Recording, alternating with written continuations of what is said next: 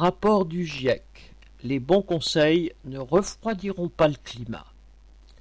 Une version préliminaire du sixième rapport du groupe d'experts intergouvernemental sur l'évolution du climat, GIEC, a été rendue publique le 23 juin. Enchaînant les constats et les prévisions inquiétantes, il s'adresse pêle-mêle au gouvernement, aux entreprises et aux simples citoyens pour les appeler à limiter le réchauffement. Encore plus alarmant que ceux qui l'ont précédé, ce texte évoque des conséquences irréversibles pour l'espèce humaine dès 2050. Ces conséquences dramatiques, les dirigeants politiques et économiques les connaissent depuis longtemps. Chaque rapport du GIEC n'est publié qu'après avoir été validé à l'unanimité par 195 États et la conférence mondiale sur le climat actuellement en préparation est déjà la 26e du nom, COP 26. Le constat est donc patent, mais ses auteurs sont loin d'attaquer le mal à la racine, c'est-à-dire de contester l'organisation sociale capitaliste. Que dirait-on d'un médecin qui se contenterait de prières pour combattre un virus mortel?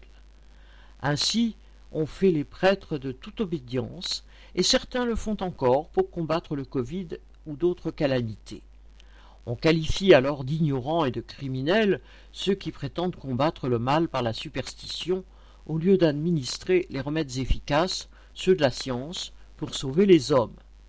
C'est pourtant là l'attitude de toutes les forces qui se déclarent peu ou prou, entre guillemets, défenseurs de l'écologie, de quelque groupement ou faction qu'ils soient. Pas un n'a le courage de s'attaquer à la domination de la classe capitaliste, à ses règles, à sa dictature de fait sur le monde.